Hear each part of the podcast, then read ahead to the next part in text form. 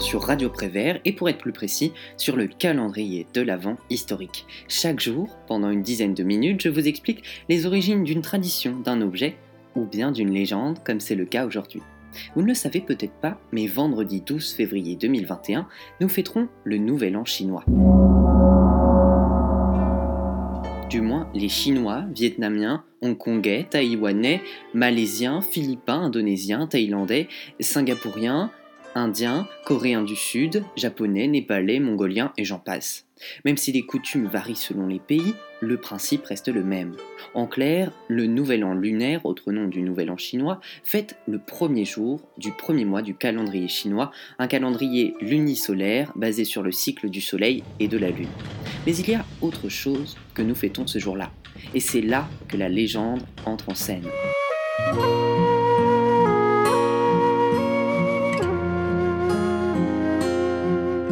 Il y a fort longtemps, nous dit celle-ci, une fois par an, durant l'hiver, une énorme créature sortait de sa tanière, descendait les montagnes et se ruait sur les villages alentours pour dévorer tout ce qu'elle y trouvait. Bétail, hommes, femmes et enfants y passaient aussi. Après s'être rassasiée, la créature retournait dans ses hautes montagnes pour y demeurer jusqu'au prochain hiver. Cet être surnaturel fut nommé Nian, comprenait année en français.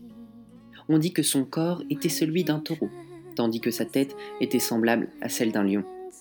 Bien que les villageois étaient terrifiés à propos de cette bête, ils proposèrent peu à peu des idées pour la tenir éloignée et ainsi limiter les pertes. La veille du jour fatidique, ils prirent l'habitude de préparer beaucoup de nourriture, qu'ils déposaient devant les portes des maisons pour détourner l'attention de la créature. Ils découvrirent aussi que l'affreux animal avait peur de trois choses, le rouge, le feu le bruit. Quand ils apprirent cela, ils mirent en place un stratagème redoutable.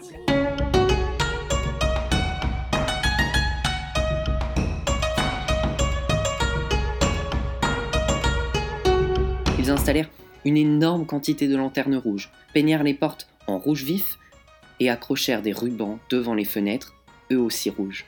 Et quand la créature se présenta, les habitants firent le plus de bruit possible avec notamment des casseroles et des pétards. Ainsi, toujours selon la légende, l'animal Mitoro Million fut capturé par le moine Hong Jun Laozo et la légende fut créée. Même si cette dernière peut nous faire sourire, elle explique beaucoup de choses de cette tradition, comme le fait qu'à chaque nouvel an chinois, les habitants cuisinent de grands repas, illuminent les villes en rouge à l'aide de banderoles et font usage de pétards. Maintenant que vous savez tout cela, il est temps pour moi de vous exposer mon énigme, à laquelle bien sûr je répondrai après une petite musique. Quelle symbolique est attachée à cette fête Autrement dit, spirituellement, à quoi sert cette fête A tout de suite pour la réponse. 被心中的期待叫醒的那早晨，感觉好像拆开礼物是那么兴奋，每一天都对你了解更多一些。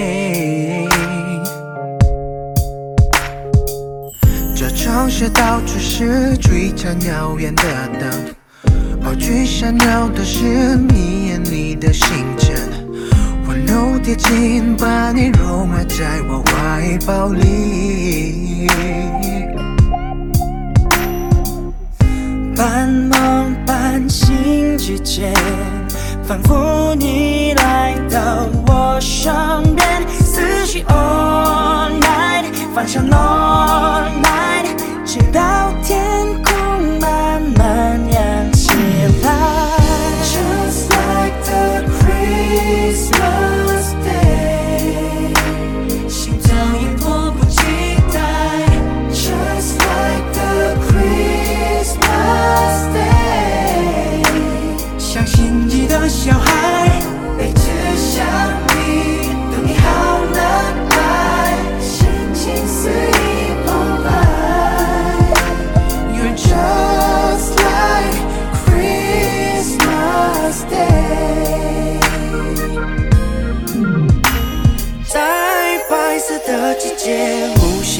的好了，在我的大衣里，只留下你的体温，只留下温暖的记忆，把我们包围，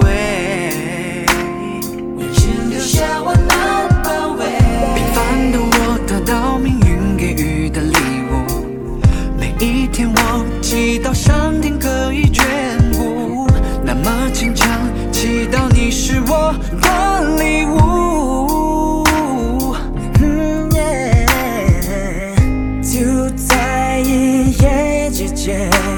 窗外已被白雪覆盖，思绪 all night，幻想浓。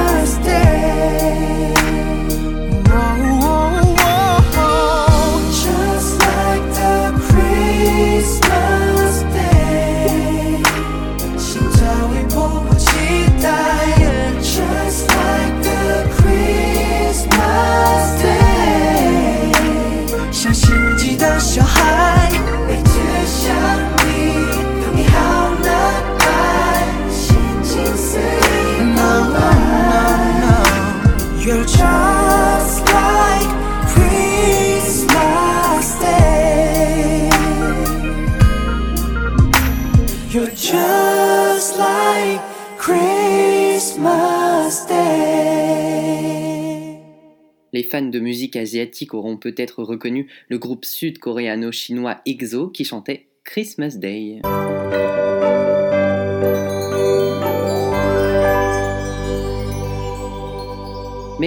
Vous le voulez bien, nous allons revenir à mon énigme.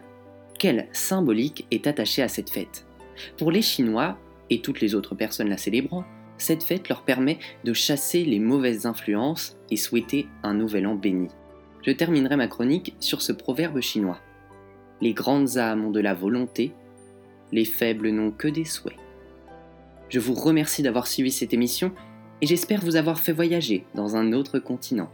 Je vous souhaite un peu en avance un bon nouvel an chinois et vous donne rendez-vous demain pour une toute nouvelle case du calendrier de l'Avent historique.